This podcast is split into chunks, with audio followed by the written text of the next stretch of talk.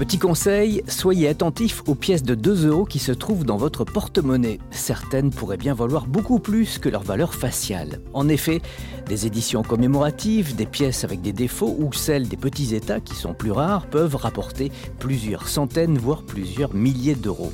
Parmi les pièces que les collectionneurs s'arrachent, il y a notamment la pièce de 2 euros éditée en 2008 en Allemagne parce qu'elle a été frappée avec une erreur. Les frontières des pays de l'Union européenne de l'époque n'ont pas été tracées. Ce modèle a été tiré à seulement 30 000 exemplaires et c'est bien connu, plus le tirage est limité, plus la valeur de la pièce augmente. Les pièces monégasques, frappées en 2007 pour le 25e anniversaire du décès de Grace Kelly, avec le visage de profil de la princesse, peuvent se vendre entre 600 et 1000 euros.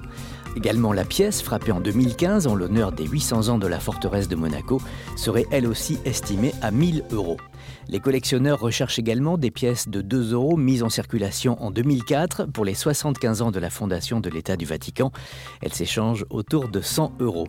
Plus précieuse encore, celle frappée en 2005 en l'honneur des 20e Journées mondiales de la jeunesse se monnaie aujourd'hui à près de 1200 euros. Une pièce espagnole commémorative sortie en 2012 à l'occasion des 10 ans de l'euro, 100 000 unités comportent une erreur sur la taille des étoiles.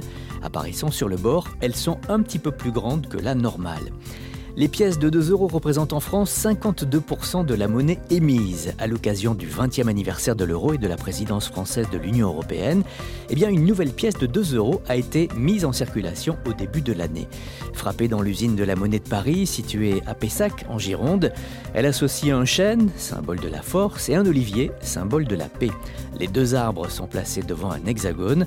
Leurs racines se situent entre les lettres R et F de la République française et leurs branches rejoignent les douze étoiles présentes sur le drapeau européen.